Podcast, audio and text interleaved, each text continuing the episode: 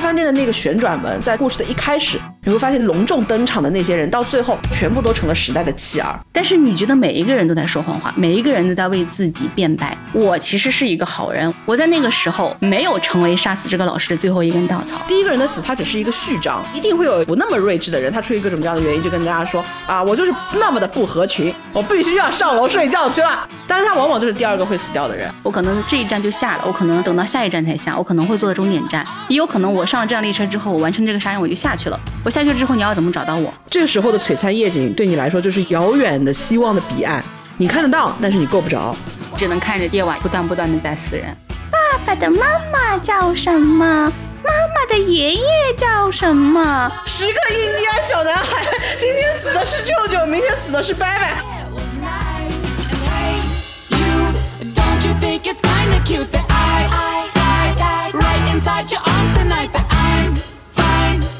大家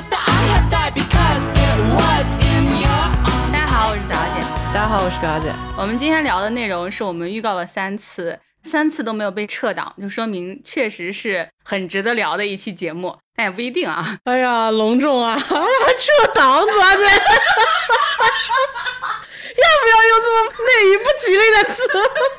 高姐整个八月份最核心在等的就是《少年时代》，哎，唯一撤档的就是《少年时代》。哎，我们这个密钥延长了嘛？就以至于评论里面 把它当成是一个梗一样在说，就是果然暴风雪山庄又没有发，但我们确实是蛮想聊这一期的，今天还是来录了。之前其实我也没有跟搞姐对我们这一期主要是想聊什么，因为暴风雪山庄它可能会有很多的展开的方向，就比如说什么是暴风雪山庄啊，或者是比较传统的大家提到暴风雪山庄就会想到的作品啊，或者是一些在更广义的定义上面，它可能符合某一些条件，它就可以归为暴风雪山庄的一些东西，就比如说是一些真实的事件。我先来讲一下我自己认为的暴风雪山庄大概是一个什么样子，我准备了一个故事。比如说，有一天我们约了几个朋友一起去度假，然后小姐，嗯，我就你怕不吉利是吗？因为公开以后还是会真的约朋友去度假的，小姐。我对这个故事就一个小小的要求，希望它不要太不吉利。贾姐在想这个故事的时候，微微有点考虑到这件事情，所以从无人生还变成一人生还，是不是？你听我讲。我们约了几个朋友去海边度假，然后我们赶上了台风天。好在呢，我们本来就是要在一个别墅里面住，别墅里面有很多食材，所以我们也不用担心饿肚子。我们还有一个帮我们在别墅里面做饭跟打扫卫生的阿姨，这样我们就不用自己做饭和洗碗。因为我们不能出去玩了，所以我们在别墅里面就会很无聊，就会有人提议说：“那我们不如玩剧本杀吧？”大家就在网上买了几个本子，打印出来玩。然后玩了一下，都觉得这些本子玩起来挺一般的，大家就都玩的有点皮。但是呢，别墅里面确实也没有什么其他的东西好玩了。这时候就有人提议说：“哎，早姐不是写过剧本杀吗？你能不能写一个给大家玩？”我就熬了一个通宵写了一个。然后呢，我来给大家主持，然后大家就开始玩了。你们第一天的日程好无聊哦，还不如坐在里面看电视呢。怎么所有人围成一个圆桌，看着其中一个人奋笔疾书啊？我熬了一个通宵嘛，就是白天我还是有在跟大家一起玩的。就是因为我们之前是通过天气预报就有看到可能暴雨还要再下个三四天，我就为了增加大家的游戏体验，写了一个长达三天的本子，这样子呢，大家。就可以一直玩到我们离开这个别墅。写好之后，我就让大家都去保姆室集合了。除了保姆室之外，整个别墅就是我们的一个现场。我就会在这个现场里面去布置，藏我的线索。但是因为我也没有什么材料可以供我去制作那些精美的道具，所以我就只能。打印出来很多个小纸条，每个纸条写上，比如说这是一个杯子，这是一个什么颜色的杯子，它上面有什么什么东西，这是一个什么样的水壶，把它裁成小条，藏在别墅的各个地方。然后等我藏好了之后，我再叫大家出来给大家分发剧本，大家就开始玩了。大家第一天玩的都挺顺利的，线索也按照我安排的在推进，一切都很正常。第二天大家也正常起来吃早饭，吃完早饭之后，我们就要玩第二天的内容了。在吃早饭的时候。突然有人发现桌上有一个杯子，是昨天没有见过的。但是这个杯子是昨天找到的线索里面有的。这个杯子跟我写的线索里面描述的那个杯子一模一样，但是因为我们之前来到这个别墅之后，我们也玩了其他的剧本杀，我们也不是第一天来，所以我们其实对于这个别墅里面有什么样的东西是有所了解的。然后我们就会发现，我们好像没有见过这个杯子，而且它杯子里面还有一些水，它是无色无味的，大家都闻了闻，大家都看了看，大家不知道是什么，大家也不敢尝。这时候大家就有点害怕了，他们就问我，也问保姆阿姨，就说。你们见过这个杯子吗？我说我没有见过，可能我见过，但是我有可能只是在经过的时候，或者跟别人说话的时候，只是扫了一眼。我在经过他的时候，绝对没有注意到他，但是他可能经过了我的眼之后，所以进入了我的潜意识，然后我就把它写进了剧本里面，这是有可能的，但是我不能够保证这个杯子我见过。然后阿姨说。他也是第一次来这个别墅，他不知道这个别墅以前有哪些东西，而且这个别墅里面的东西其实挺多的。他觉得应该是别墅里面带的东西，因为他今天早上起来做饭的时候就发现这个杯子就在厨房的餐桌上面，他就觉得可能是昨天谁在这里聊天儿啊，大家喝的。然后我们就问其他人，哎，你们昨天谁用了这个杯子吗？但是所有人都声称昨晚自己没有用这个杯子，大家就开始慌了，是不是有人在说谎呢？是不是有人真的用了这个杯子，还是说这是一个灵异事件？原本没有的杯子突然出现了，还是说这是剧本杀的一部分？这是我的安排？我们还要正常的玩下去吗？这时候就有人出来说说玩吧，肯定是左小姐之前见过这个杯子，但是看到的时候她在做别的事情，所以没有特意记住它。我们大家就进行了互相进行了一番心理安慰和心理暗示之后，我们就开始继续玩了，还是个落地悬疑。一切都按照我的安排继续再往下推，然后第二天夜里过去，到了白天，有一个人消失了，大家就开始去找他。我们就在整个别墅里面地毯式搜索，到最后都没有发现他。他的房间里面的东西也都还在，手机也在，只是人不见了。他就好像凭空消失了一样。因为这是一个很大的别墅，除了我们两个之外，其他人都是一个人一个房间。我们就去查了这个失踪女孩的房间，找到了她的剧本。当然，因为她的剧本是我写的，所以我。知道剧情，所以我的恐惧来的比大家都早一点。大家在他的房间里转了一圈之后，就看到了他的剧本就放在他的桌上。然后大家决定可能找人更要紧，我们就放弃完这个剧本杀了。所以大家就去看了他的剧本。看完剧本之后，大家才明白为什么我在发现他失踪的当下我就害怕了，就是因为在他的故事里面，他是一个失忆症的患者。有一天，他因为某个意外的发现，他找回了自己曾经的记忆。知道了自己是一个曾经发生的巨大的案件里面第一个失踪的人，他还翻找了新闻，看到了新闻里面报道的其他的失踪人员的名字。在他之后，又有八个人陆陆续续的先后失踪了。那些人的名字就是在场的各位的名字，当然除了我啊。所有人就回到了餐厅，要求我讲出后面的故事。我就给大家讲了这个故事。其实故事是挺简单的，失踪的这个女孩，我们叫她 A，她就是这个剧本杀的关键点。大家需要通过她的线索才能够发现。在场的所有人都是失过忆的，然后大家才能够通过这种线索的引导，找到自己失忆之前的真实的身份。而且这个故事的结局是开放的，它不是一个杀人的故事，它不是一个找凶手的故事，它是一个找真相的故事。玩到剧本的结局之后，你也只是发现自己身上曾经发生了什么事情，你并不需要找到一个具体的人出来。这就是这个故事的剧情。大家也明白了故事的剧情，但是大家还是没有办法开心起来。毕竟 A 这个女孩子她是真的找不到了。而且这个时候，别墅的外面大雨倾盆，能见度非常非常的低，大家就坐在一起去商量这个事情。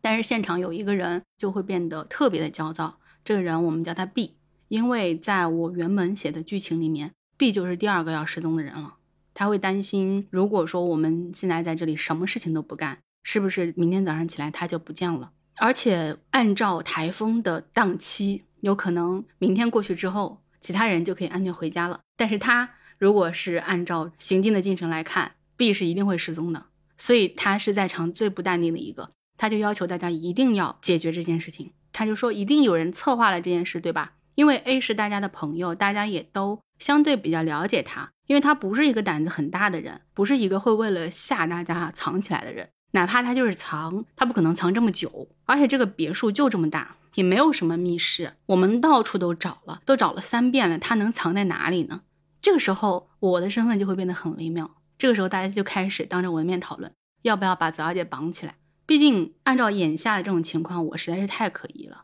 如果说控制住了我之后，如果这个事情是我做的，这天晚上我就没有办法再做了。但是，应该怎么控制我呢？应该把我绑起来，把我绑在哪里呢？把我绑在厨房吗？如果把我绑在厨房，你们会不会怕第二天再起来的时候，我在厨房里面失踪了，或者说我死掉了？肯定不能把你放在一个有刀的地方啊！对啊，你前面交代台风作为一个落地悬疑啊，对标落地古偶，在这个故事里面，警察跟救护车都不能出现，他一定得在一个狂风暴雨，要么就是雪夜，要么就是在一个有悬索桥的地方。悬索桥出现什么样的原因？比如说因为台风，铁锈老化，没有办法过这个桥了。或者就是因为台风导致有山体滑坡，没有办法出去了，网线也被砸断了，电线也被砸断了。然后在这样的情况下面呢，大家就只能在这个房间里面，你没有办法向外界呼救。但这种时候，基本上大家都会有一个疑惑嘛。一般在这个故事发展到这一步的时候，一定会有人发疯，一定会有人说啊，不行啊，我要回到自己房间去了。但这个时候最好的解决办法就是所有人围坐一团，并且把左小姐放在正中间。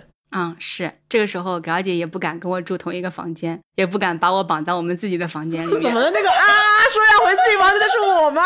但是有人就提出大家要聚在一起，会有人不愿意。但是呢，不愿意的人他也不敢率先说出来，他怕他说出来之后他就变得有嫌疑。大家聚在一起过夜的时候，晚上有人敢睡觉吗？如果都不睡觉，吃得消吗？如果大家都聚到了一起，但是第二天 B 还是失踪了，我们怎么办？台风还没有结束，而且。肯定今天晚上不会结束。如果你是其中的一个人，你会想什么？你会不会开始回忆一开始推荐完剧本杀的人是谁？他为什么这么做？他是有预谋的吗？一开始提出让我写剧本的人是谁？和最开始推荐剧本杀的是同一个人吗？他是我的同伙吗？把时间再往前倒一倒，最开始提议要来别墅玩的人是谁？你们这些人这么不会安排旅行，这一刻脑子这么清醒？好像是葛小姐提议的。葛小姐这时候，我相信你是现改的本子，葛小姐。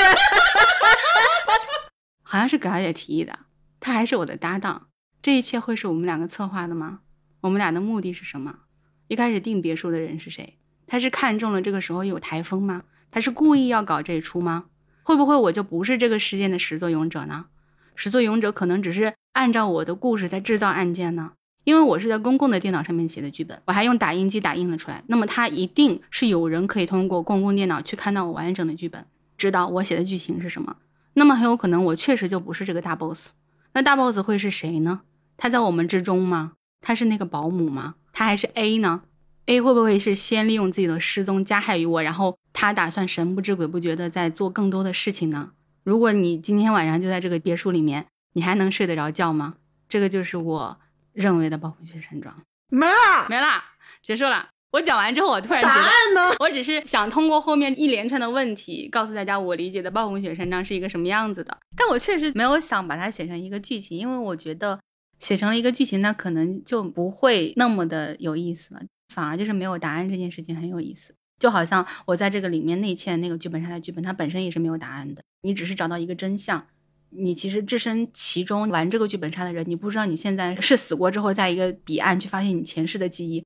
还是说你只是失忆了之后，你找到了你自己曾经失去的记忆？你不知道。但是我讲完之后，我突然觉得夏天跟我们出去玩的这些朋友，他们真的可能会很庆幸没有玩。玩完了之后，我们后面几天不会好了。而且因为我们在当时玩的时候，我们已经把预告里面放上暴风雪山庄了嘛，所以去到现场，葛小姐的导游词里面很高频的就是：你看这栋建筑，它像不像暴风雪山庄？尤其哎，我们最后一站去那个六甲山别墅，那个别墅可适合发生了，就是那个老馆。对，它是原本宝冢大酒店在六甲山上的别馆嘛，它其实就是在六甲山的山顶上，它要坐索道上去。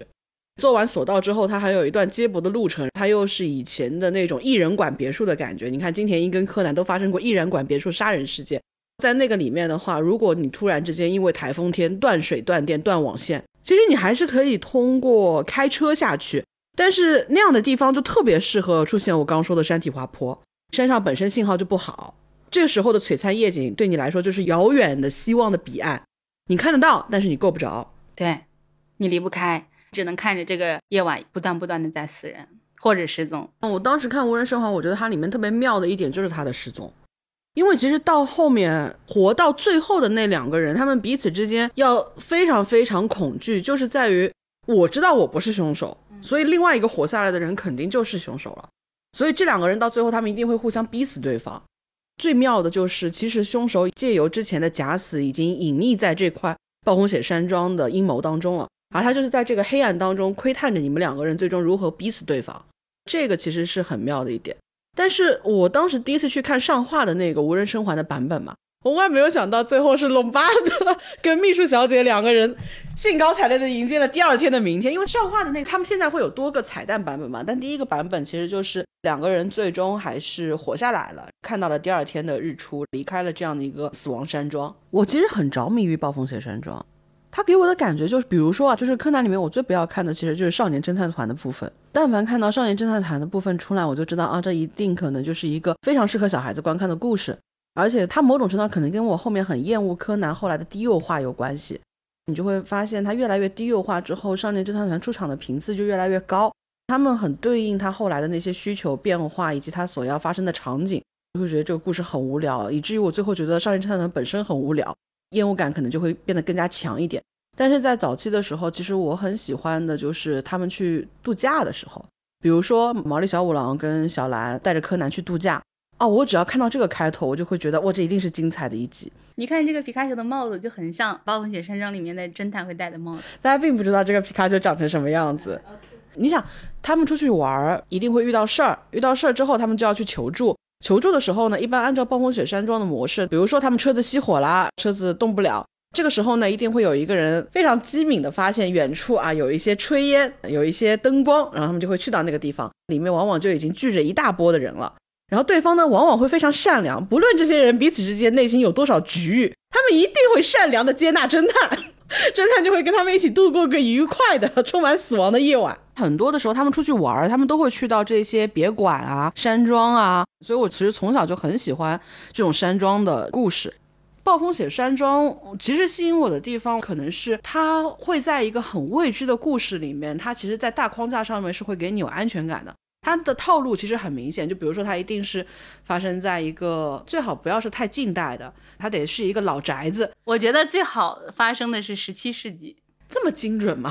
因为你会觉得它跟航海故事有关。十七世纪跟海盗啊、航海啊，它是在你所认为的古代文明跟现代文明之间的一个过程，它是可以通过轮船去航行。你会觉得这个时代里面有非常多的探险故事、冒险故事。这个时代它就会带有一种传奇色彩，我觉得这种传奇色彩会给暴风雪山上的故事加很大的分。哦，我倒是完全没有这种感受。你不能说它跟海没有关系，它其实更多可能在山上，就有点像是六甲山山顶。而且六甲山山庄杀人事件，你不觉得很合适吗？它天然就是一期歌男的开头。还有一个为这个故事选择一个场景去发生它的时候，那它可能就是一个他必须坐船才能到的那个海岛。比如说最近也有一版的新改编的《无人生还》，应该是 BBC 的三集的那个版本，故事就是一个小海岛，大家就必须要坐船才能够抵达。所以这个时候它就很天然的就能够发生，船被通知说他可能要过几天才能来，他一个礼拜才来送一次补给。那么在这一个礼拜当中，你就会切换成孤岛模式。还有就是可能这个渔夫他是被买通了。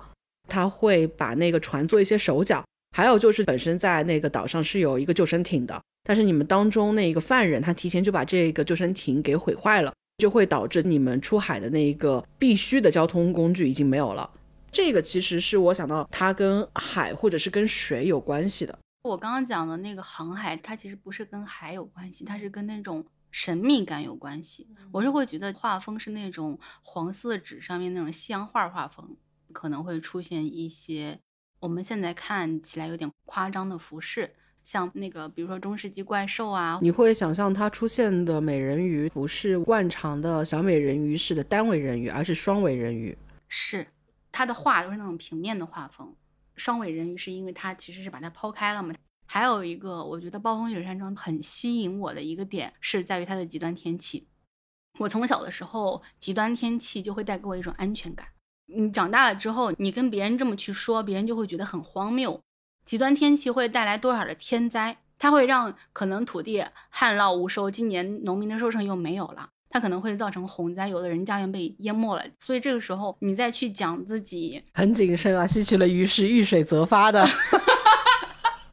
这时候你在讲自己喜欢极端天气的时候，有一种道德有亏的感觉。但我讲一下我小时候为什么会喜欢极端天气。当然，那个极端也不能太极端，就是大雨或者大雪就够了。因为这个时候躲在被窝里面看书、看小说，是我能够做的唯一的事情，很愉快。而且不知道为什么，可能我爸爸也会有这种感觉，以至于如果突然下大暴雨了，他好像催我做作业、催我去学习的频率都变低了。这样子我就很能够享受躲在被窝里面看小说，因为我从小就喜欢看各种传奇故事啊，看一些神秘的侦探故事啊。像我们小时候还有那种探案的那种小说，它里面还会给你附送一些线索小道具，你可以用这个小道具在这个书里面去找寻你想要找的答案。可能会是一张卡，上面有几个地方是颜色不一样的。然后呢，你把这个卡放在你需要的那一页，把它扣上去之后，透过这个半透明的卡，你就能读出来，在这页书里面它提供你的线索。可能他把这些文字引到了这个小说里面，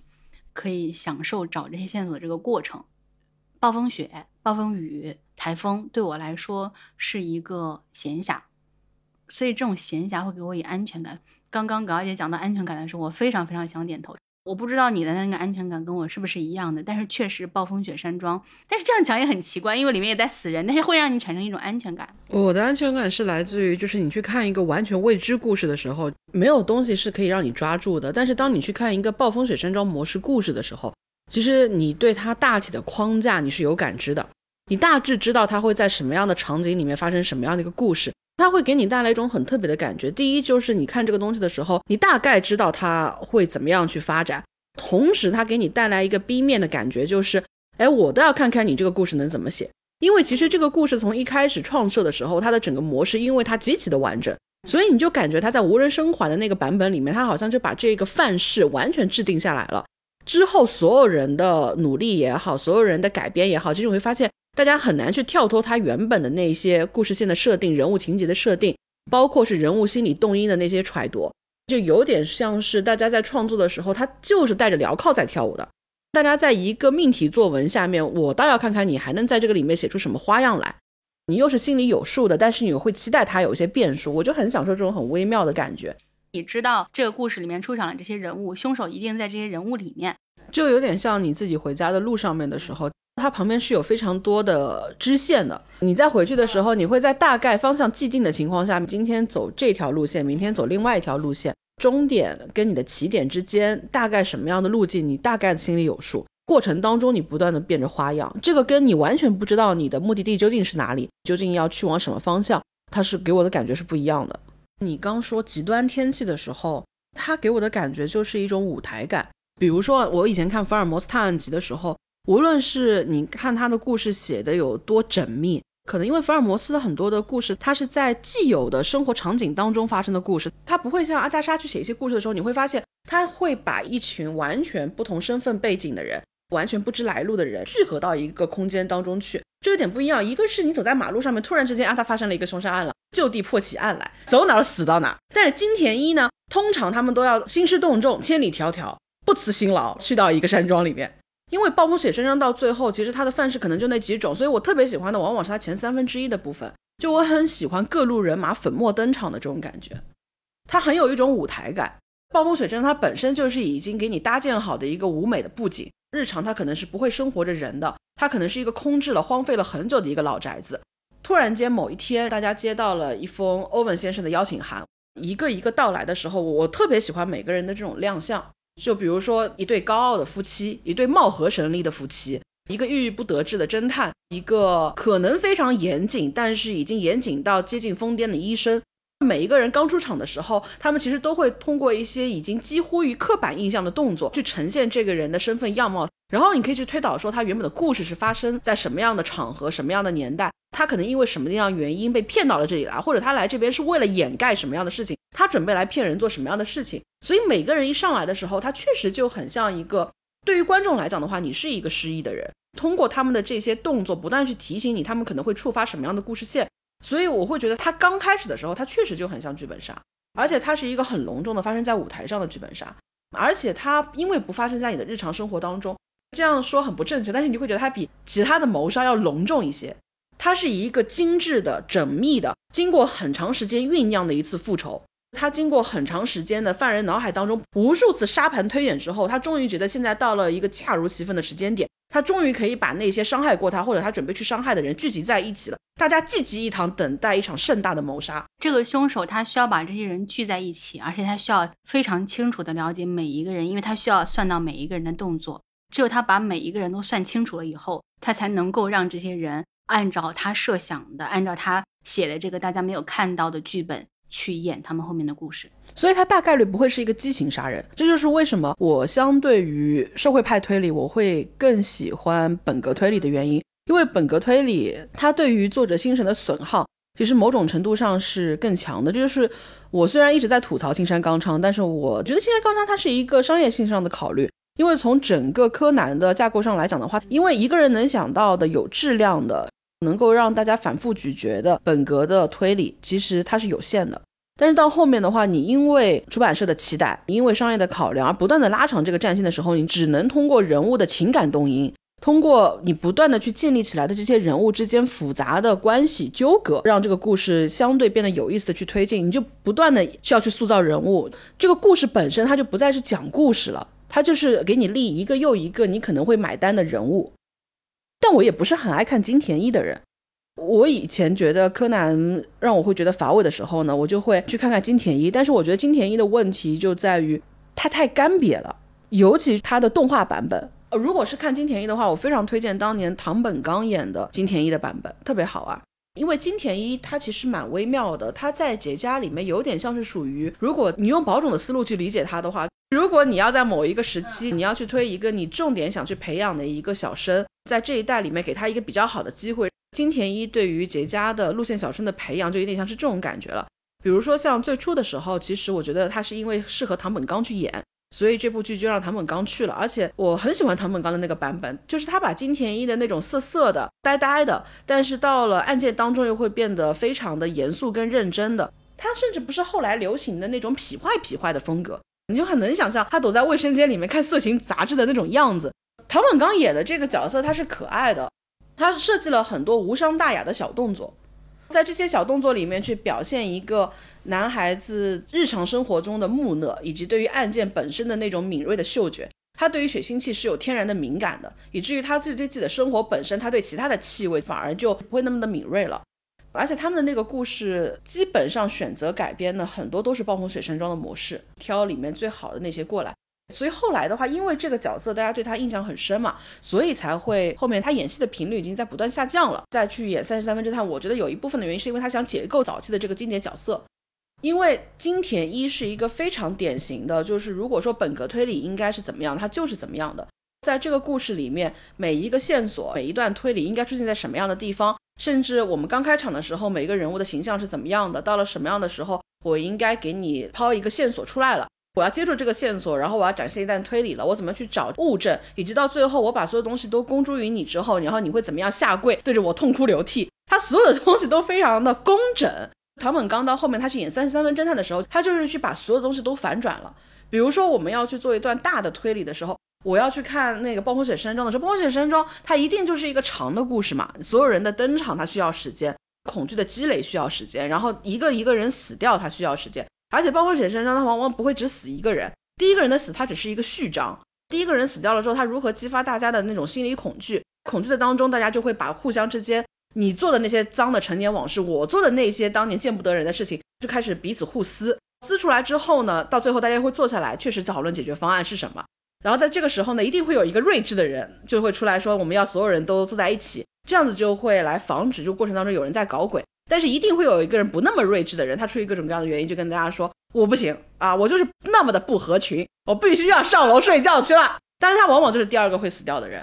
像这样的一个人，他上去之后，他一定在房间里面，他会去回想自己当年做过的那些事情，然后通过这样一段情节去交代他们之间那些之前没有说实话的人，他们其实经历过什么。这个人在死之前会给大家贡献一些 真实的养分。到第三个人到底是失踪还是死，还是他安然无恙，就取决于这个故事的长度了。所以三十三分侦探吐槽的就是这一点。像这样的一个隆重的舞台式的精心策划的谋杀，它往往给到侦探的去推理的时间也会要非常长。三十三分侦探它里面最开始最让大家记忆深刻的一个梗就是这个案子无论多简单，它可能是三分钟就能破掉一个案子，但是我无论如何都要把这个推理的过程。破案的过程，我要撑到三十三分钟，到了三十三分钟的时候，才完美给大家这样的一个答案，然后就会变得各种离谱。对，但是它里面有很多以前的那些梗，比如说你看到男主不断的在挥棒的时候，他其实不是在做纯搞笑的动作，他其实是在模拟对方能不能被一个隔壁的高尔夫球挥棒给击中，并且那个高尔夫球的路线是不是真的跟现场的那个轨迹的线路是一致的。就它里面有很多很荒诞的桥段，突然之间就开始骑自行车了。他其实是在试他能不能通过骑自行车骑上六甲山山顶。当这一类型暴风雪山庄它改无可改，本格推理写无可写之后，大家就要换一种思路了。就是在我原本的那条线上面，大家已经没有东西可以挖了之后，反而就过来解构你，把你所有的以前的那些套路的东西一个一个给你拆解，然后用一种离谱的方式呈现在你面前，然后你也会觉得这是一件很有意思的事情。还有另外一个方向，就是当缜密的谋杀变得越来越套路化的时候，大家就开始会挖掘你的内心的情感，从他的身份背景、他的人格养成、他的整个行事轨迹上面给你走心，给你去挖掘社会的成因，他就会走上另外一条路。但我其实还是挺喜欢金田一的那种风格的，所以后面的话，其实很长时间，当社会派越来越多之后，我其实会觉得上锁的房间特别的难得。因为它的每一个密室，其实密室就有点像是暴风雪山庄当中的一个局部、一个切片。一个好的暴风雪山庄的故事，它里面一定会有密室的发生，因为它一个一个房间嘛，在这个过程当中，其实你就能多多少少去插入一些密室的设计。而且我以前在看的时候，我就觉得大家真的已经要黔驴技穷到什么样的程度？大家就是吐槽说密室，其实我就直接给你拿一个。大的那种像吊车一样的东西，然后我就把这个房间四个角嵌住，等你睡觉的时候，我就把这四面墙壁给吊起来，把另外一个像蛋糕盒一样的，然后四面墙壁给你盖起来。这样的话，你睁眼闭眼，然后你会发现自己处在两个房间当中。我当时觉得这是一个多么离谱的脑洞啊！后来我在柯南里面见到了。你有时候去解释这个密室它发生什么的时候，你觉得很难解释，而且你能够解释的那些套路，其实多多少少大家可能都已经见过了。然后有人就会吐槽说：“哎，那你就直接拿个大铲车，拿个大吊车，你要给它搬、移、进、挪，很麻烦，你就直接把这个房间连根给它兜底换一个。”我没有想到真的有人做得出来这个事情。不过说回到上锁的房间，它里面的主演是大野智嘛。Lida 当时那部剧里面的话，他们会有一个传统嘛，他们自己的剧里面只要有可能，他们都会让阿拉西的成员们客串一下大野智的同伴松本润。然后松润的那个版本我也挺喜欢。到松润的时候，金田一这个角色就有点偶像化了。唐本刚在演的时候，你会感觉他确实是会嫉妒班级里面帅气的男生的，因为他确实不帅。但是松润就是班级里面那个帅气的男生。对对对对，就是。在松润演这个角色的时候，美雪看不上他，就觉得有点古怪了。他应该是班级里面那个很会拍片子的，并且把他们带到拍摄现场，就让他们见证一场拍摄现场的暴风雪身上谋杀的那样的一个男孩子。他们学校社团里面制片社社长。然后再后面的话是龟梨和也。其实你看他们基本上都是那个年代的路线生的设计，可能因为被改编的东西在前期就被改编的比较多了，所以留给后面去改编的好的本子本来就越来越少。到归里那一版的时候，我自己看了，其实就已经有一点乏味了。不过再后面的话，你看到知俊佑他去拍这一条线，你还是能够很明显的感觉到杰尼斯他们想推人的这个新的，并且也把金田一当哆啦 A 梦里面去推人的一个经典番。不过说回到金田一的时候，我以前没有觉得金田一的年代感有那么的强，但直到我去回想说金田一里面我看过的他的暴风雪山庄模式的作品里面有没有我印象特别深的。我印象很深的是电脑山庄杀人事件，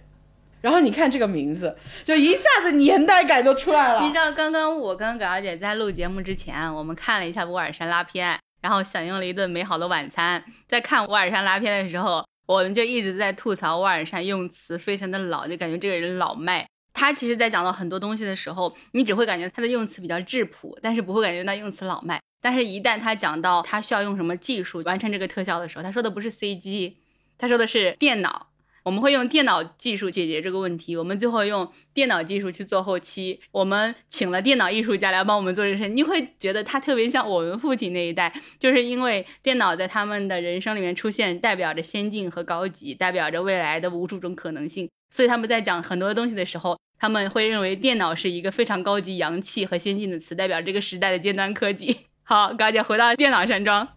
我在想有什么跟电脑，因为单纯听电脑可能还比较难 get 到这种菜鸟大虾第一次亲密接触啊。但是真的，你知道电脑山庄杀人事件这个故事就是发生在那个年代的，甚至它还出现在三点五英寸软盘前。你真的很难想象金田一是发生在那个年代的故事吧？你觉得金田一无非就是我们的学长，但是金田一其实是我们的爸爸。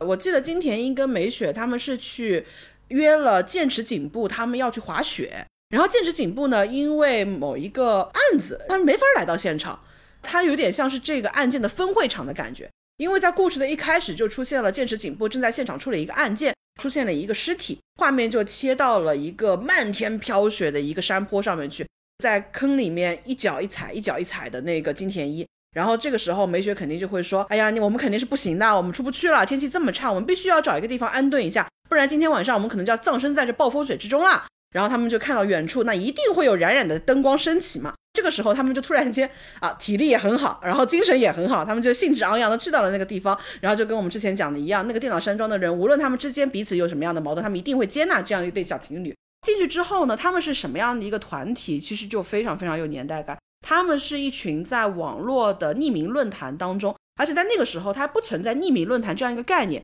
因为那就是一个没有实名论坛，对，就是一个非常传统的那一句形容，那句形容本身就很有年代感的，就是你不知道你对面的那个人他到底是一个人还是一条狗。这个比喻是不是左小姐大概有将近二十多年没有听到了？在互联网的一开始，大家特别爱去形容描述互联网的这种尖端科技，它意味着什么？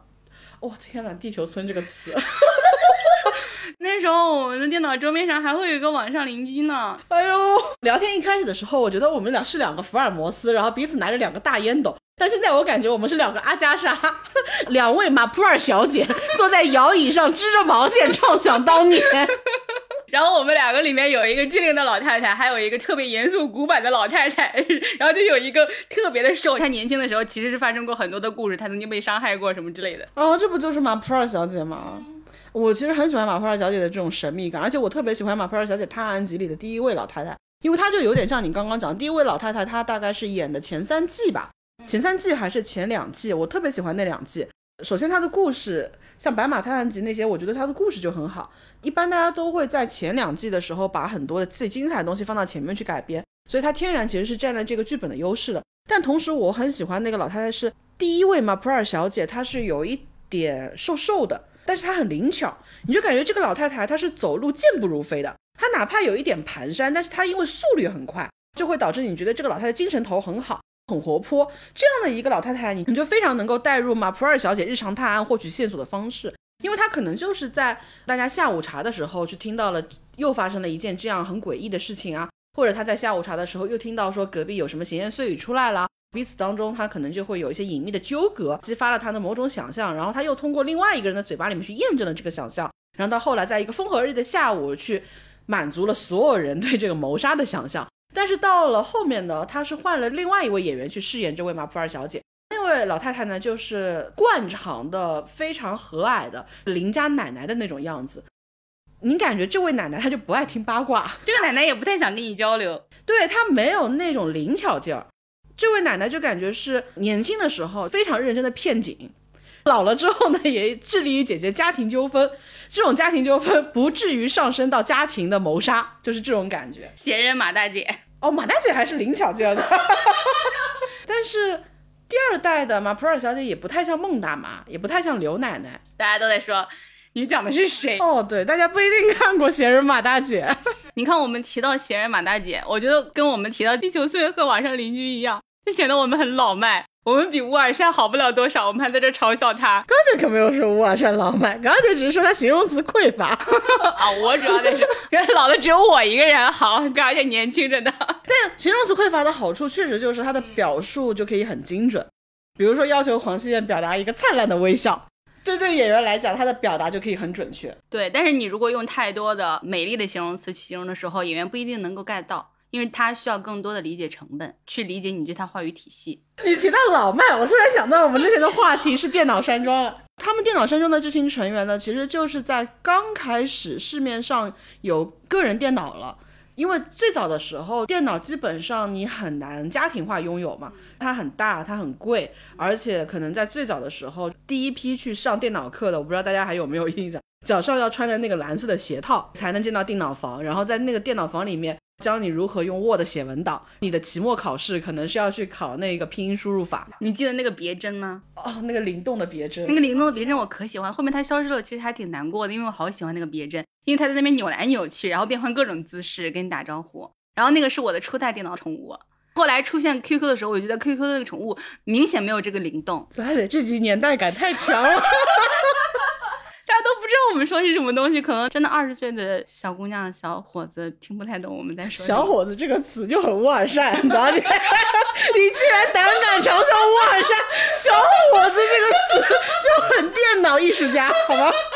然后还有瑞星的那个小狮子，好可爱的哦！我以为是瑞幸咖啡呢。你看我脑海当中的瑞幸，你活在现代，我活在二零零零年。然后那个时候，大家除了玩 Word 之外，还会玩画图。Word 里面呢，你主要是插入各种插画，插入各种表情。都忘记那个什么了，做网页的那一个软件叫什么？我小学的时候见过一个男生，那个男生最让我觉得他有脑子的一个，就是他的毕业作品，不能叫毕业作品，毕业作品有点隆重。那个学期电脑课的期末考试是要求我们用 PPT 来做一个动画效果。或者是放大啊、缩小啊，百叶窗，哎，对对对，就是这种感觉。但是它做的是有点就像动画的原型的那种感觉了。它是一颗子弹，它就是通过简单的 PPT 的动画的效果，而且那个时候是很原始的，真的就是一页一帧的这样一种做法。它动画播放的时候就是一个子弹穿糖果。高姐，你知道吗？我当时做了一个动画，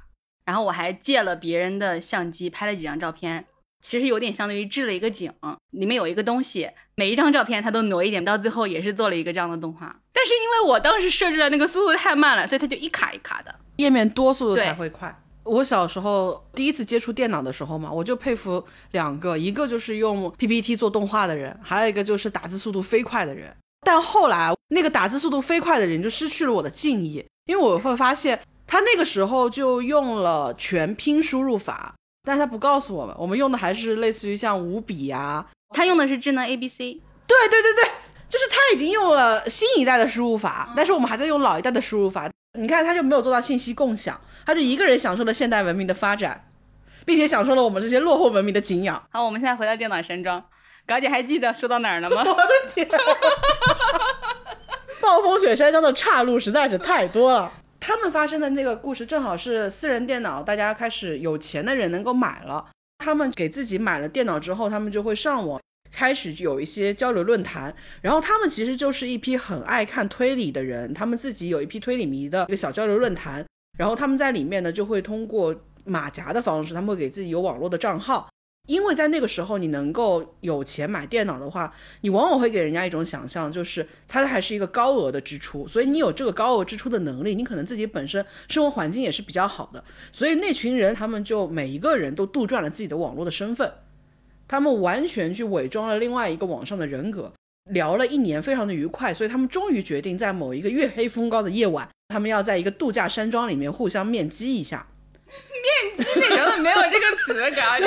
见面哈，见个面。所以他的故事又很合理，但是他又非常的符合暴风雪身上所需要的东西，就是每个人他来的身份跟他自己真实的身份其实是不一样的，而且每个人都是带着秘密来的。每个人来的时候，其实没有想到他们会面对一个晚上的持续不断的各种各样的惊吓。这个故事又会随着他们彼此的谎言的交织，变得越来越扑朔迷离。金田一带着美雪他们就来到了这个地方。其实一开始还没有觉得有很古怪，因为他们面对的一个是说自己是非常成功的医生，还有的人说自己其实是一个富二代，家里面有很多的房产是可以继承的，然后还有呢说自己是非常非常成功的漫画作者还是动画作者，然后还有一个非常漂亮的女孩说自己是高中生，就是你看到的每一个人都好像很真实、很光鲜亮丽，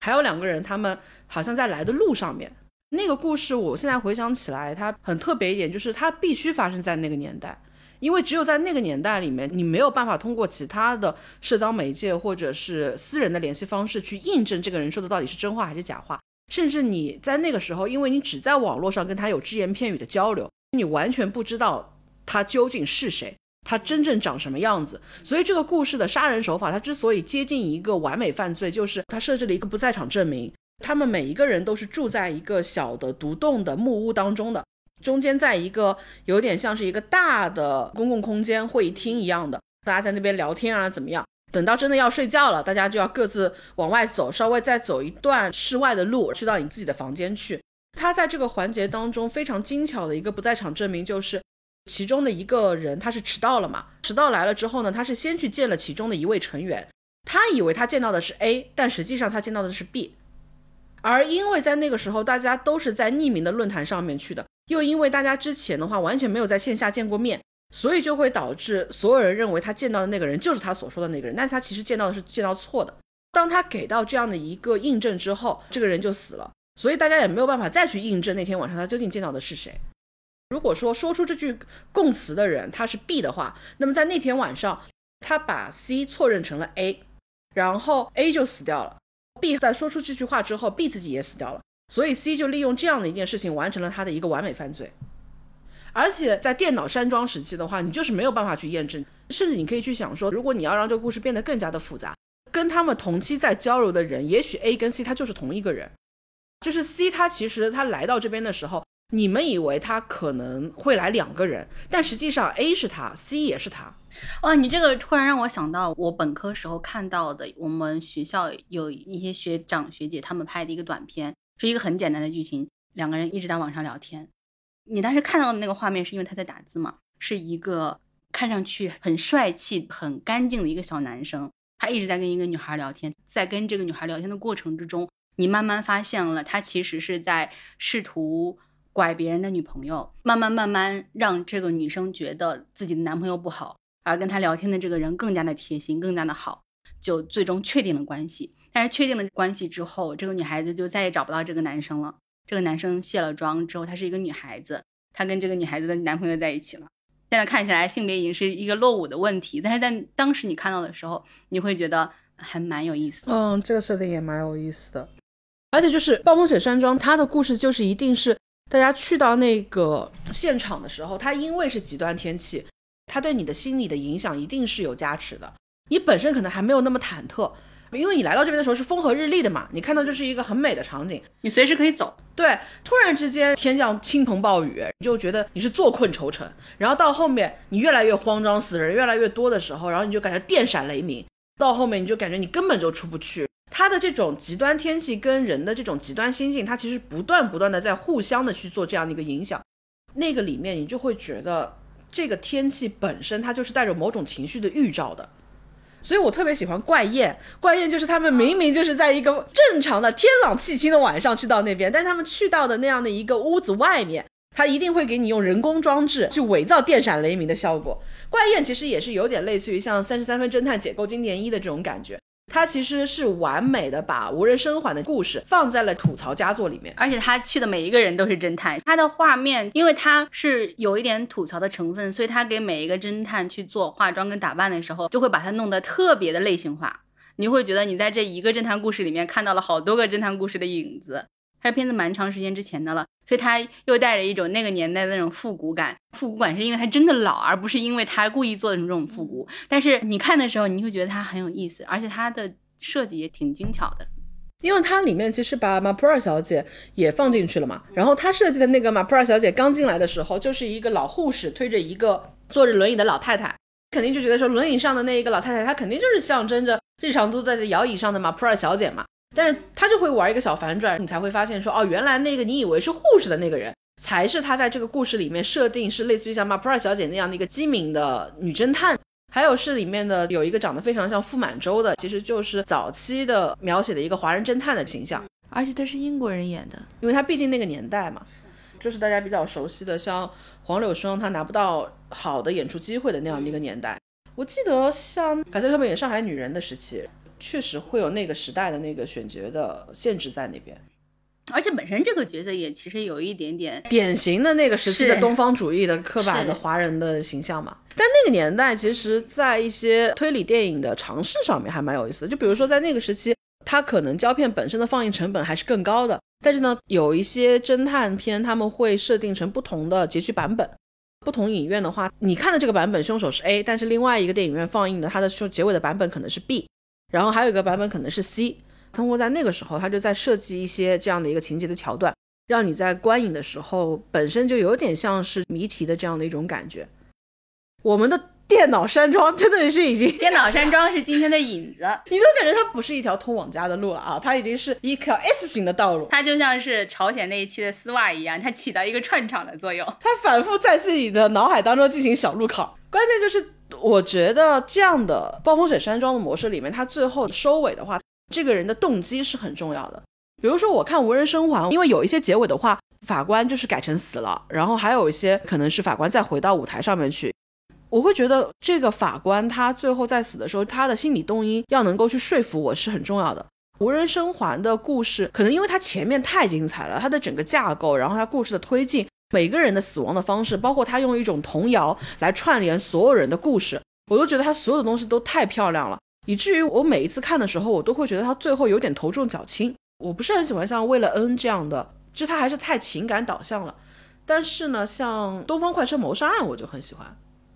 东方快车谋杀案的每一次改编，当然，因为它首先发生的列车，它在行进的过程当中，它其实本质上它也有点暴风雪山庄的，它是一个移动的暴风雪山庄，甚至因为它是一个老式的豪华的复古列车，所以它本身的舞台感就会比以前更加的强。它的每一个独立的舱室，其实就是我们刚刚讲的暴风雪山庄里面每一个独立的房间，然后又因为它是在火车当中的，它的等级感就会变得更加的强。它好像就有点把我们刚刚说的所有的点更加的放大了。对，因为你看他的行路的过程，就有一点像航海带给我的那种感觉，因为他是在路上面，然后你每个人在路上的时候，你其实会跟你现实生活中有点不一样，因为有的人他是指望在这个路上做点什么事情，有的人他是去到一个特定的目的地。有的人他坐上这列车的时候，他觉得我去往的可能是一个更好的生活和更好的未来，但是他并不太知道这个更好的生活和未来发生在何处。我可能在这一站就下了，我可能等到下一站才下，我可能会坐在终点站，然后坐终点站，我觉得还没有找到我的目的地，所以他会提供非常多种选择和非常多种可能性。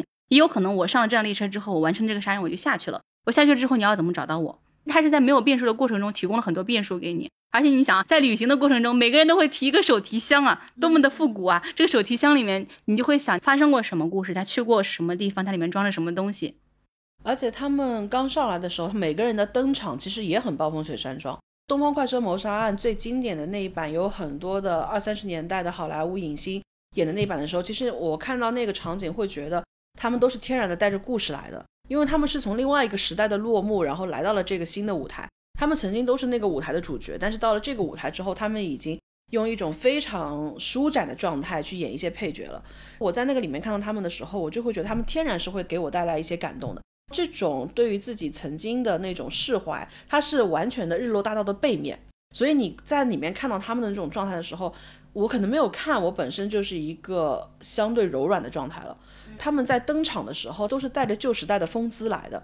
你就会把他们以前所经历过的东西嵌入到这个人物角色的想象当中去。就比如说《东方快车谋杀案》的时候，他有点像是一个旧时代的贵族，被一个新时代的人在他发迹之前被干掉之后，他其实有点像是阶层的换。他发生的故事就有点像是大饭店，这也是为什么我喜欢大饭店的原因。大饭店的那个旋转门，在这个故事的一开始，你会发现那些隆重登场的那些人，到最后他们全部都成了时代的弃儿。然后曾经的徒留那个男爵名头的人，到最后他连自己的爱人都保不下，最后只能仓皇的去死。他连一个曾经的想要去留住的、保护的幻象都留不下来的时候，他无意当中非常非常的不隆重的赠送出去的那样的一个打火机。留到了一个新时代，因为他曾经建议去买的那一个股票而发达的小会计，一个小财务，最终拿着他曾经的打火机点亮自己新时代的火花的时候，你就知道那个大时代的旋转门，其实在这个饭店当中已经完成了他的轮回，就是完成了他的阶级的更替，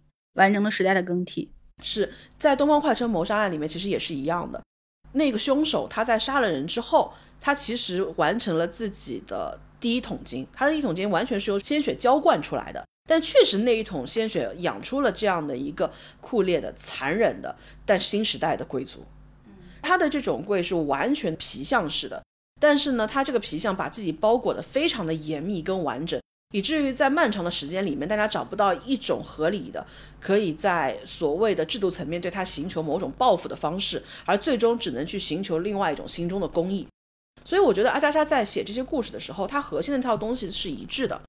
它的整个舞台的架构非常的暴风雪山庄，而所有人去实现这样一个东西的过程，无非就是一个人对待九个人，还是十二个人对待一个人。所以就是你在看的时候，你就会觉得你对这些大框架是熟悉的，你就会非常享受它里面的那些小的细节变化也好，或者是迭代也好。我每次都很喜欢它的开头的部分。我不知道为什么，我看这些故事，哪怕我确实很喜欢，但是我看到大概后三分之一的时候，就是会觉得有点索然无味，有点像是一个谜题，你已经知道它的答案是什么了，只是觉得说我已经看到这儿了，我总得把它看完。但其实最有意思的，一定就是这些人刚刚初登场的时候，他们每个人带着谜面来的时候。所以我特别喜欢的就是《东方快车谋杀案》检票员检票的时候，它的整个火车站是那种非常老式的。通过一个门头走进去，它可能就是一个站台了。站台上面非常的嘈杂，可能下等车厢的人都在那边运货，上等车厢的人穿着皮草，戴着那种非常夸张的，你感觉现在只有英国人赛马时候会戴的那种帽子，因为它灰尘漫天飞扬嘛，你感觉它是从一片沙雾当中向你徐徐走来的那种状态。有的人他可能还不习惯别人帮他提手提箱，然后有的人呢还没有走过来，已经把手提箱扔到你手上了。每个人的性格角色都是不一样的。波洛他可能本身上不了这辆车，但是因为什么样的原因，无意中坐上了这辆车，时代的列车就在那一刻启动了啊！我特别喜欢这个开头。随着那个轰隆隆的声响，列车驶离的时候，舞台就开始了，演出就开始了。而且这个故事我是能够接受到最后每个人来捅一刀这样的一个设定的，这个设定也已经很经典了。但是我会觉得，在一系列类似于像为了恩这样的集体性复仇当中，我觉得东方快车谋杀案的人物之间彼此的关联，最终的大家的动因是相对铺垫的比较合理的。对应在电脑山庄里面的话，我比较喜欢电脑山庄到最后那个凶手去交代他为什么要去复仇，这些人究竟做了什么让他去设计这样一场精致的谋杀？是因为他们当时在网上看到了一个社会新闻，就是讲一个老师他做了一些错事。他们这群人就想说，那我们就要实行正义啊！我要对这个人进行制裁啊！但其实呢，那个人他那个时候他已经有点悔悟了，他也在积极的努力的想要去补偿。那个里面就是假扮女高中生的那一个人，他用一个需要求助者的身份找到了这个老师，让这个老师帮他去解决一些人生的困境，把他引到了一个地方去。也因为他们每个人全部都是网络上的，他们彼此之间互相不认识。在所有的犯罪过程当中，最难以去被察觉的、最难以被追踪的，其实就是无差别谋杀，就是你杀的这个人跟你在现实生活当中没有任何的可以去勾连起来的人际线，同时去执行犯罪的人，每一个人都只执行了过程当中的一个部分，而你们彼此之间又没有可以串联起来的人际关系，像这样的一个犯罪，它很大可能它就会构成完美犯罪。然后他们当时其实并不是出于所谓的正义跟公心。他们想要去做的，就是因为他们是一群推理爱好者，然后他们在自己推理的交流论坛上面，长期都在去讨论怎么样去实行完美犯罪。所以当他们看到一个新闻，这个新闻里面的那个人是犯了错的时候，他们就觉得这个时间到了，他们终于可以借由一次非常的正义的、堂皇的一个理由，而对一个人实行谋杀。所以他们就假扮女高中生去勾引那个老师，当然勾引的方式不是那种色诱，而是去非常精准的去戳中那个老师想要去悔罪的心态。就说的是，哎呀，我现在学习压力很大，我对自己的人生很迷茫，我想问问你，我有什么办法是可以去改正、调整我心态的？那像一个急于去弥补自己以前人生过失的这样一个人，他当然会觉得这对他来说也是一种救赎，所以他欣然应约。到了现场之后，他们每一个人去做的事情就是，有一个人他可能在走过那条路的时候，他在一个自行车旁边放了一个汽油。然后有一个人经过的时候，他把电话亭的玻璃摆成了某一种弧度；还有一个人经过的时候呢，他可能把周围的其他的那些海报替换成了一张箭头，他指向了电话亭；还有一个人去他们所在的那个咖啡厅里面的时候，他把电话线头给弄松了。所以就类似于像这样的一个方式，他们每个人只做了一个很局部的、你很难去发现的一个小动作，但是他那天造成的后果就是。那个老师被引到这个咖啡厅之后，他没有见到那个女生，他那个时候就需要打一个电话。这个咖啡厅里面他没有办法打这个电话，他就必须要走出去。他走出去了，他看到了有一个红色的箭头指向了那个电话亭，他就去到了那个公用电话亭，想打电话的同时，他要打开那个玻璃门嘛。然后那个玻璃门呢就碰倒了那个汽油桶，汽油桶呢倒下了旁边的那根电线，可能就引燃了。它完全是一个事故，但是这个事故是由一些。完全陌生人的恶意所组成的，而且刚刚讲这个故事让我想到了一本书，因为这本书我看的年代实在是非常非常非常的久了。它是零几年出版的一个书，然后我应该也就是差不多那个时候看的那本书，叫《那个夏天你干了什么》。哇，这个标题很不错啊！柯云路写的，它是个文革题材。它其实讲的是有人在调查很多年前的一个教师的去世的事件，想要知道那个夏天发生了什么，那个夏天你干了什么，所以他就问每一个学生，然后每一个学生说出来的话都有一点点不一样。可能我说了一些，好像是这样的，这个事情好像别人也提过，你说的跟我说的好像有点对不上，我就只能去找第三个人，第三个人说的呢又好像这个地方跟你对上了，但是那个地方跟这个人又对不上了，就去问第四个人，一连串的人问下来之后，你会发现大家好像拼凑起来一个完整的故事，就是好像每一根线都能搭上，但是每一根线搭不上，最后它拼成了一个像迷宫一样的东西。这个时候，我可能再会去问你，A 这么说，B 这么说，C 这么说，关于你这个故事有这么多的版本，那你怎么说？因为这个故事的确切的剧情，每个人具体说了什么，我确实是记不住了。记得的就是看书的时候那种强烈的荒诞感，特别是在开始的时候，你真的不知道这个人他到底有没有干这个事情，你真的不知道这个人他到底当时是怎么想的。但是你觉得每一个人都在说谎话，每一个人都在为自己辩白，每一个人都在说我其实是一个好人，我在那个时候没有成为杀死这个老师的最后一根稻草，但是你们每一个人都是稻草。这是这个故事，当时在我看完了之后，我久久不能够平静。而且我刚好是在夏天看的，我看的时候没有把它当成是一个这样的痛心难过的故事去看，我以为它是一个夏天的故事嘛，很应景，它是个应季产品。但是我看完之后，确实沉默了很长时间，并且推荐给了我的父亲。《暴风雪山庄》里面的每一个人，对于自己曾经做过的那些事情，他如何去隐瞒？他跟其他人的关系究竟是怎么样的？别人对他了解多少？他们对这个故事知道多少？其实这些彼此的互相的试探是很重要的。我在看《无人生还》的改编的时候，我之前没有觉得 BBC 的那个三级版本有多好，但我很喜欢当中的一个部分是，它其实是在女主的一个闪回。我觉得那个严格来讲的话，它不构成评价这部剧好不好的一个东西。但我其实恰恰最喜欢的就是女主闪回的那一部分。之前可能因为上画的版本看的太多嘛，在那个里面，因为她是作为一个女主角去设定的，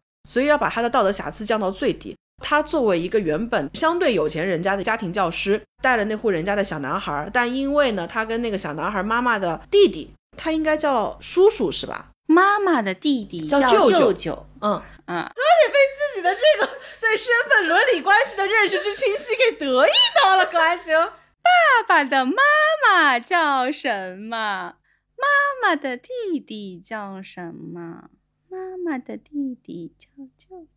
哇，你这种读出来就很像一个恐怖杀人童谣了。你没有听过这个吗？就是那个摇摇车上的东西啊，他们会唱：爸爸的妈妈叫什么？妈妈的爷爷叫什么？曹姐，你不要再唱了，我已经有点瘆得慌了。不要再唱了，这个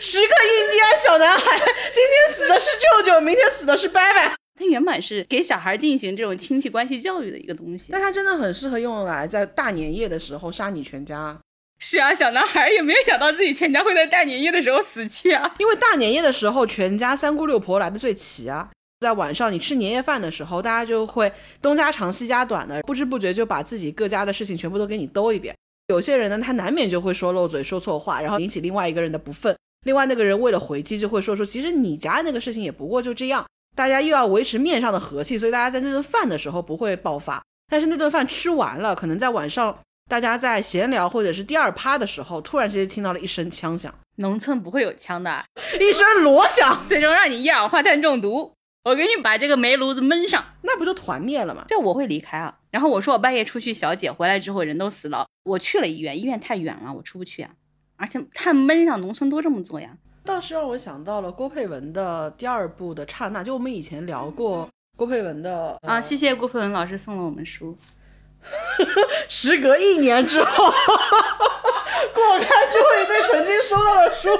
发出了感谢。我确实挺喜欢，而且我确实觉得郭佩文在那个书里面描写的故事，第二部会比第一部更加的精致。你刚说的时候，我就有点想到了，它很适合发生在一个。潮湿的人心暧昧不明的，有一个人，他如果说执意要跟自己的过往切割的话，他会用什么样的方式？他能够去选择的最暴烈的方式，但是又最隐秘的方式是什么？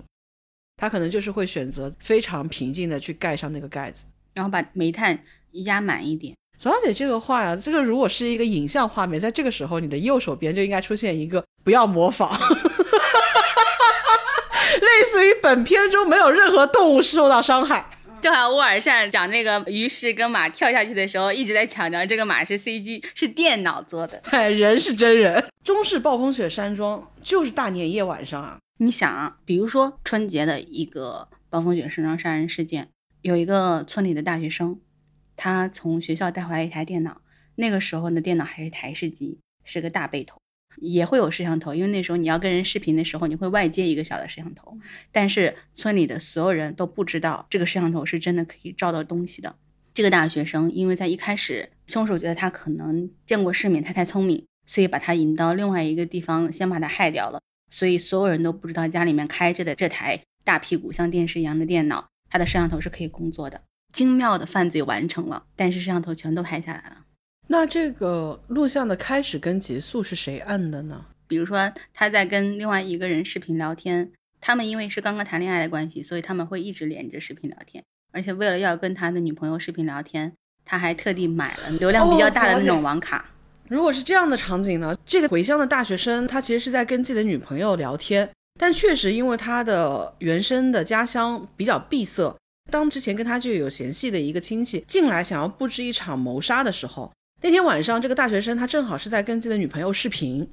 他跟他女朋友说：“哎，我现在尿急，我得去上个洗手间。”那天晚上的饭他可能已经被人家下了药了，所以他确实肚子不舒服。他那趟洗手间呢就去的有点久，而下了他药的这个人可能就是他的亲戚，他的亲戚打算进来布局一场完美谋杀。他打算在他的房间里面布置一些事情的时候，其实就被你刚说的摄像头完整的记录了下来。而此刻在摄像头的对面，他的女朋友。正完整的看了这个谋杀的布置现场，而他的女朋友是一个灵感匮乏的编剧，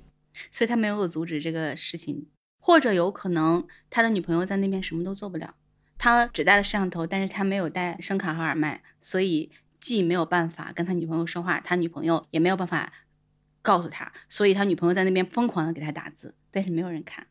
他进来的时候他已经没有办法去看他的屏幕了。那不吓人，得是我第一个想的故事的场景是这个女朋友不要救他，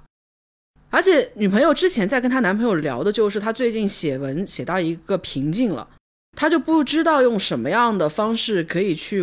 完成一次谋杀，并且她对一个人的谋杀这个事情她缺乏实感，她之前可能一直是写言情小说的，她这是她第一次尝试推理小说，所以她写到这儿的时候她没有手感了，她就跟她的男朋友在聊。不知道一个真正要杀人的人，他在那一刻他的状态是怎么样的？一个人在布置凶杀现场的时候，他是怎么样的？他的女朋友在说到这一点的时候，然后那个男朋友本身就兴致缺缺，借机尿遁了。然后在这个过程当中，他看到了我们刚刚说的那一幕，所以他满怀期待的等着这个谋杀如何的发生。这是第一种。第二种就是他的女朋友想救他，他的女朋友可能就是一个正常的女孩。再谈一次正常的恋爱，然后无意中见证了这样一次谋杀的正在开始，他很慌张，他就着急的要打字。他女朋友很聪明，所以他女朋友不会在视讯里面直接开口，他想打电话，或者他想把信息发短信到他男朋友的手机上，但他男朋友手机没有带，他打通了电话，凶手拿起了那个电话，然后凶手说喂，凶手在那一刻通过摄像头跟视频当中的女生眼神对上了。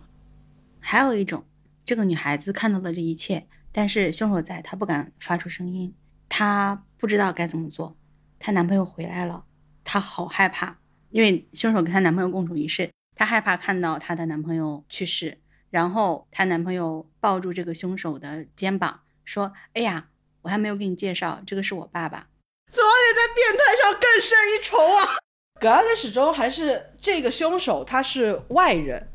但左小姐的凶手可以是直系亲属，就是葛小姐关上门，门里面是安全的，但左小姐的这个门关上了之后，当你一路逃一路逃，然后你逃到家里面，然后你把门关上，你以为你把危险挡在门外了，但结果你一回头，你刚要喘口气的时候，一把来自彪子的刀就捅上来了。你不杀父，父就会杀你。殷郊跟姬发视着频，殷郊从外面上厕所回来，跟姬发说：“给你介绍一下，这是我爸爸。”也不知道该说荒诞还是该说吓人。暴风雪山庄它迷人的地方，其实还是在于它是一个很狭小、很逼仄的一个心情，一个一个心理空空间，而且它在这个空间当中不断的往里收窄，人一个一个消失，像是一个两只手在拧海绵一样，不断的在用力拧、用力拧、用力拧，人就会被挤压的越来越慌张，越来越恐惧。我觉得这个心理的过程是很有意思的，而且其实你刚说的关于航海的那一部分，如果是航海这两个字，我是没有感觉的。但是如果你把它替换成远洋航船，我就非常能够带入之前那个故事了。确实是名噪一时，而且它是当大家都觉得非虚构故事很难变现的时候，它是唯一一个真的卖出了影视改编版权的。但是后来这条路没有走通，当然让人非常的遗憾。那个故事就是在一个远洋航船上面，人都被放在另外一种情境下的密闭空间下的时候，又发生了一个残忍的杀人事件。人跟人之间是如何互相倾轧的？我觉得这个过程，它某种程度上也是暴风雪山庄的一种变体。暴风雪山庄可能始终没有让我觉得它是一个特别吓人的故事，因为是我小时候看的，所以我天生会觉得它是一个最终能够找到凶手的故事。你会有一个结局。得到一个答案，哪怕在这个过程之中死了人，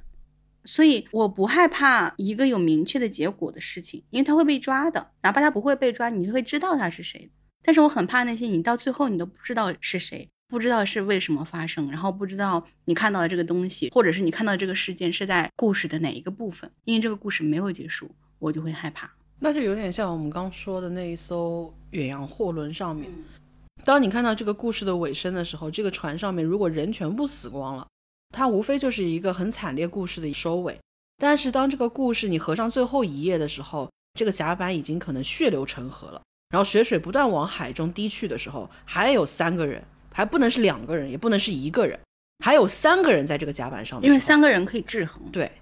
这个故事会究竟往怎么样的方向去发展？这艘航船究竟会驶向哪里？对我来说，这个反而是会有一点令人害怕的。而且，其实之前中国台湾有一部台剧叫《八尺门的嫌疑人》，其实大家感兴趣的话，可以去看一下那部剧。那部剧我觉得还是拍的挺好。它虽然有点用力，它有点太贪心了。他想把当下的所有的议题，几乎都在一部剧里面全部都讲清楚。无论是主流视野内的议题，还是相对边缘小众的议题，他都想在一部剧里面把它完全的放进去。所以他的整部剧就是在很短的时间里面变成了各种社会矛盾的集合体，然后他其实是我不是很喜欢的那种类型，因为我觉得他太贪婪了。但是它的好处就在于它抛问题的方式还比较精巧，它其实就是用了一个类似于像暴风雪山庄的故事来做引子。他的故事在一开始的时候讲的就是一个船长，而且不是那种很大的那种货船，有点也像是那种远洋渔船，就是出去一年半载不回来的。在这个过程当中，他们尽量要把成本都压低，同时呢，要让自己的这个货轮上面满载货物。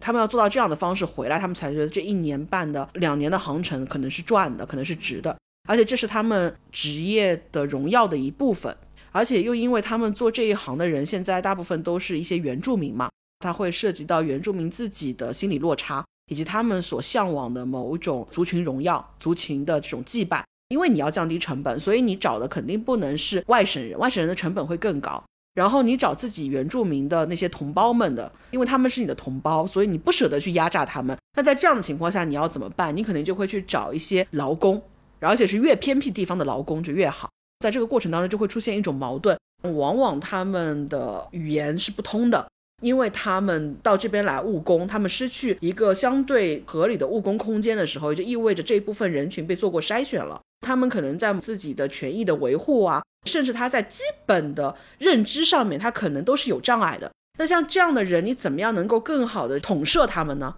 首先，你收他们的护照，那这样的话他逃不了。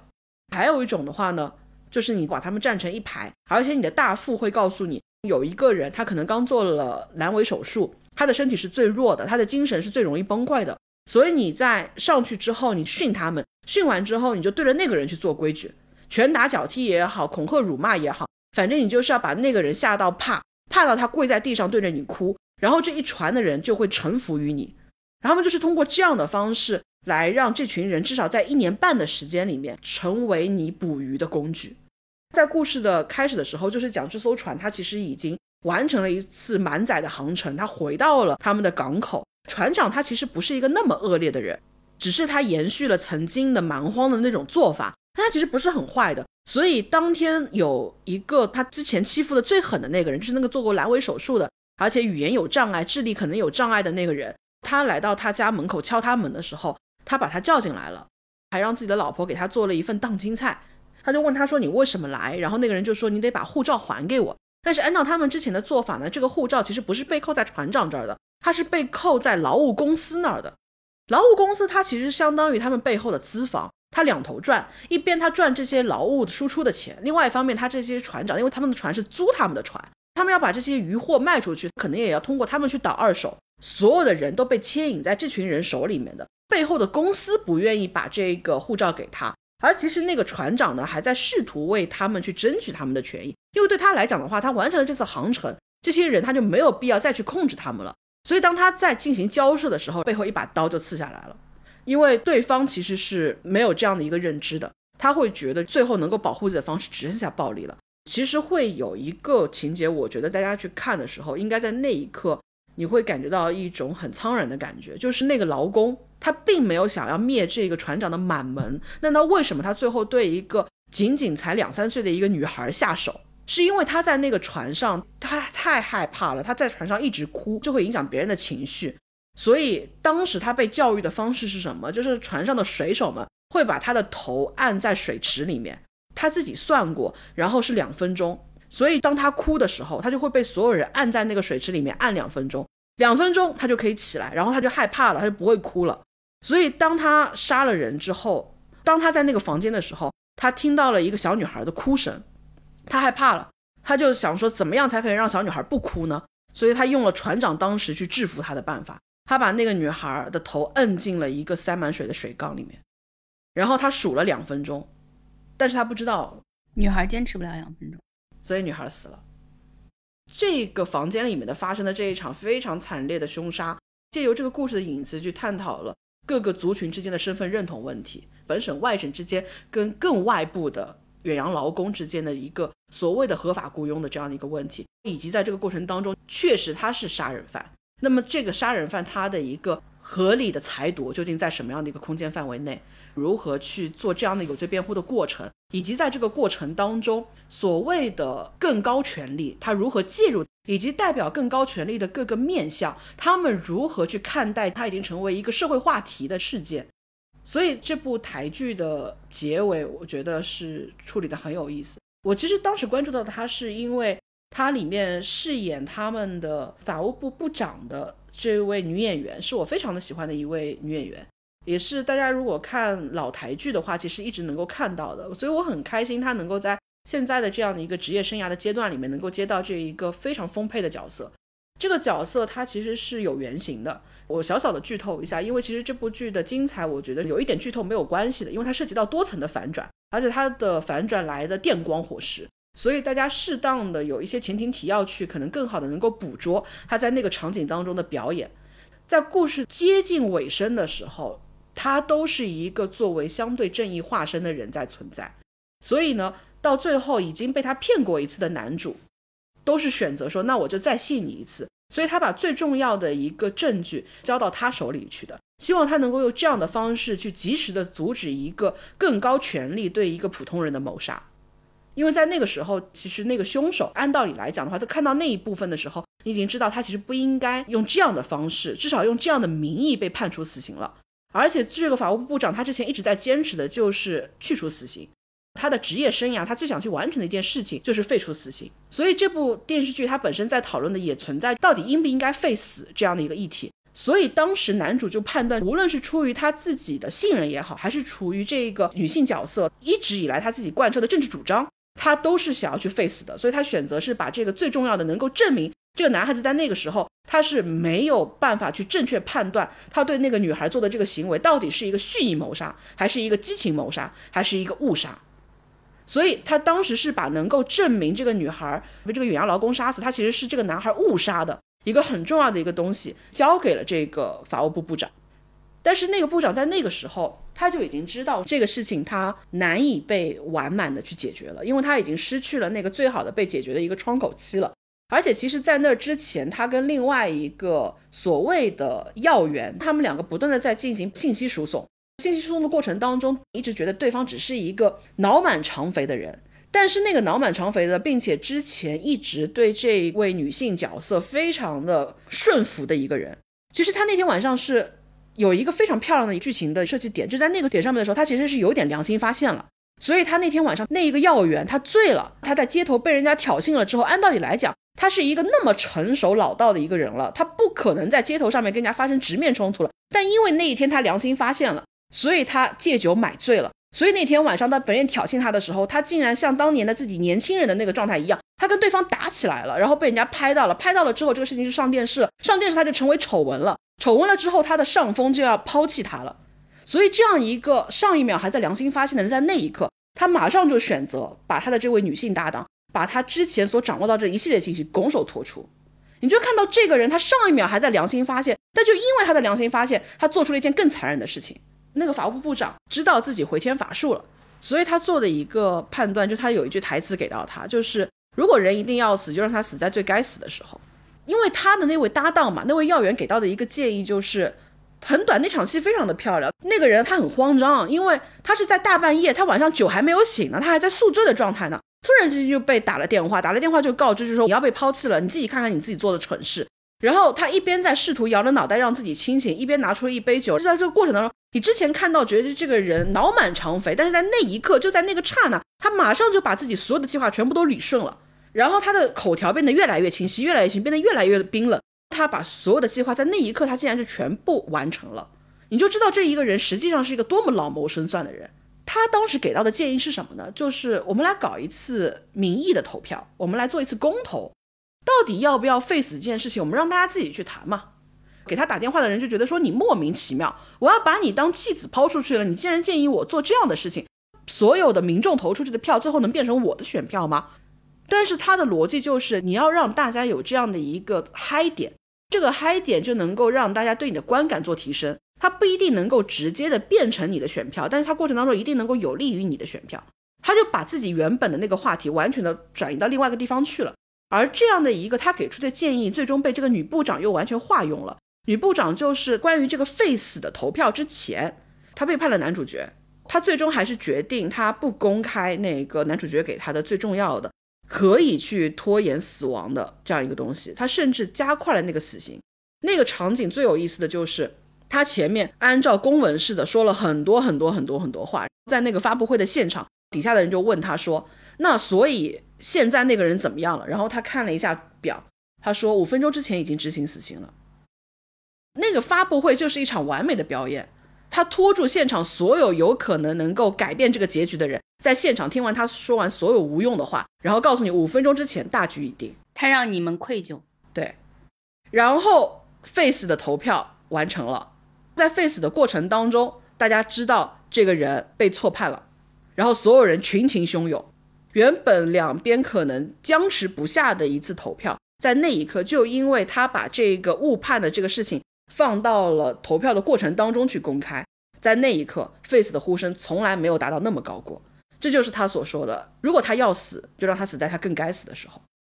你这个让我想到，我我今天刚看到一条微博，他讲的大概是这样一个故事：有一个妈妈，有一天抱着她的生病的女儿，在地上跪着走了很长的路，大家就开始去看说。为什么你要做这件事情？大家就会发现是有一个人告诉他：“哦，你的女儿生病了，筹钱筹不到是吗？那你就去做这样一件事情，我就给你两万块钱。”所有人都在说这个人不会给你钱的，这个人一定是骗子，他就想看你笑话。但是这个妈妈还是相信了，妈妈就觉得哪怕我有百分之一的希望，我也一定要救我的女儿。她还是完成了这个举动之后，这个人果然没有给他钱，然后这个事情就闹大了，很多人都看到，觉得这个妈妈太可怜了。为了女儿，可能自己都觉得拿不到这两万块钱，他也要去做这个努力。大家就给他捐了很多的钱。后来说我给你两万的这个人也被大家挖到了，被人肉到了，公开了他的姓名，大家都在骂他。但是后来这个女孩子真的筹到了很多钱，真的救了他之后，他们才出来说，其实是当时这个说我会给你两万块钱的网友给妈妈提了这个建议，我们一起做这个局，我就去当那个恶人。这样大家就会同情你，大家就给你捐钱，而且当时这个妈妈筹集到的二十多万里面就有她的两万块钱。你想，这个故事如果是发生在一个我们假定一个空间场景，有一批当年知道这个新闻的人，然后他们都被叫到了这个里面去，而当中有一个人就是大家怀疑他曾经嘲笑戏弄这个母亲的人。我们是在这个虚拟的故事里面啊，那个母亲在这事情之后，她可能就去世了，所以他来不及把这个当时所有的事件公诸于众。把这里面的来龙去脉告诉给大家，他只来得及把这个钱用到了自己假设说是病的孩子身上，所以对于这个孩子来讲的话，他得到的故事的版本可能就是他的母亲当年被人公开的戏弄了，用一种非常没有尊严的方式离开了这个世界，而且他的孩子会觉得是这个人害我的母亲去世的，是这个人让他的母亲死于所有人的嘲笑、轻蔑以及他们没有办法推翻的困窘当中。当他长大了之后，他想要去报复这样的一个人。他最终把线索锁定在了某几个人身上，借由他母亲当年的身份，或者是一些只有当事人才知道的线索，把他们聚拢在了一个暴风雪山庄当中。他通过一次又一次的暗示，不断的逼近最可能是当年那个人的人，而最终他成功的完成了这样一次谋杀，而最终发现自己杀错人了。可以终于找到了回来的路，然后用一个如此之公益的事件。找到了回来的路。葛小姐说：“我恐怖。”葛小姐的故事不恐怖，葛小姐的故事充满了遗憾。葛小姐的故事是误杀，左姐的故事是蓄意谋杀，是有区别的。哎，我不知道葛小姐有没有看过一个真实的案件，它好像是一个密室的杀人事件，然后到最后支撑警察找到线索的是当时警察局长的一句话。警察局长在破那个门的时候，他对着里面喊了一句话。他喊的那句话暴露了他知道他不应该知道的信息，由此其他的警察锁定了警察局长就是那个犯人。这个故事就很匹配我们有一次从哪一个外地一起回来的时候，那天晚上正好是下雨吧？是不是下雨？高速不是很看得清，可能左小姐已经有点困了。但是呢，我因为开着车嘛，所以我的眼睛就一直看着前面那辆车，而且又因为是下雨天，所以不怎么敢变道，就一直跟着前面那辆车保持一定的距离，再看，再看，再看。然后我一直觉得那是一辆白色的车，跟着这辆白色的车开了很远很远很远，直到说突然之间我们好像进入到另外一个区段了，它的灯比之前突然间亮了很多，然后又因为我们过一块大的公告牌下面的时候，公告牌下面无论是高速探灯或者怎么样，它那一块你过那个廊门的时候，它会特别特别的亮，然后就在过去那一刻。我突然发现那是一辆蓝色的车，它是一辆淡蓝色的车。淡蓝色的车在晚上的高速里面，你其实有点区分不出来，所以这就很容易造成你的误判。对，然后我当时在脑海当中出现的那个故事，就是一个老警察，他在退休之前有一个案子悬而未破。他们当时在抓人的时候，他们确信自己抓住了那个犯人，但是那个犯人他没有不在场证明，他也没有其他的方式可以去脱罪，但是他咬死自己，就是那场事故一定不是他做的。但是呢，所有的包括目击证人，包括所有的证据都指向，就是他做的这件事情。当时最重要的一个证据，其实就是作案最重要的那个工具，那辆车是一辆白色的车，而他们抓住的那个嫌疑人，恰好开的就是一辆白色的车。所以这个就佐证了他们的一个推断，他们觉得自己没有抓错人。但是到很多很多年之后，然后老警察可能在某一个晚上，他自己开着车回家的，在那个雨夜上面。他才发现，原来他之前一直盯的那辆车，它是一辆淡蓝色的车，所以当年他抓的那个人，他可能没有说谎，真的不是他干的。然后他打电话给自己当年那个小跟班，现在已经飞升了。他打过去说，我们可能真的抓错人了，我们要找的不是一辆白色的车，我们要找的是一辆淡蓝色的车。两个人今天在这一期里面搞了很多创作。其实暴风雪山庄很重要的一部分，其实还是在于他在极端场景下的那种人心的困境。因为它其实就是很具象的嘛，把你内心的那种困境外化成了一栋凶宅，然后在这个房间里面，你不断在想什么，在做什么的时候，自己越想越会把自己给嵌进去的。它是一个降维的过程，它把现实生活的很多维度去掉了，只留给你有用的维度，这样子你就可以达成逻辑的闭环。因为在现实生活中，每个人的人生不只是为了一个案件发生的，你的人生其实是漫长的。有诸多枝节的，有诸多没有办法在一个作品里面详尽表现的部分。砍去那些枝节之后，你就会成为这个凶杀案更有利的那一部分。这里录制现场突然出现了铃声，但是我们没有录到，但是没关系，我们可以补一个。吓死我了！好不容易一半，突然间出现了铃声，是外面的，是外面的声音。但我确实有点怀疑，像是那个包发出的声音。是啊，嗯，方向很具体。我跟你讲，如果我们录到这一半，我们消失了，那就是九号密室了，左小姐。而且我觉得空气都安静了，这个房间好安静，好恐怖。我等会儿咋回去啊？我会送左小姐回去，左小姐不用慌张。可你要自己回去了。闭上你的乌鸦嘴。这一集的彩蛋我想好了，这一集的彩蛋就是我到家里给左小姐报个平安。高姐平时到家都不会给我报平安的，因为到家之后可能我就已经睡了。说那个到家报个平安这种都是，比如说还有一个同伴在车子上面嘛，然后我们可能已经半路下车了，但是那个同伴会跟着那个司机，他是最后一个下车的人，所以在那个时候，我通常都会跟他说到家给我报个平安。其实是在威胁司机，你不能说是不信任司机的意思啊，因为确实可能就是有点不信任的意思。行吧，那今天结束之后，给阿姐会跟早姐报个平安的。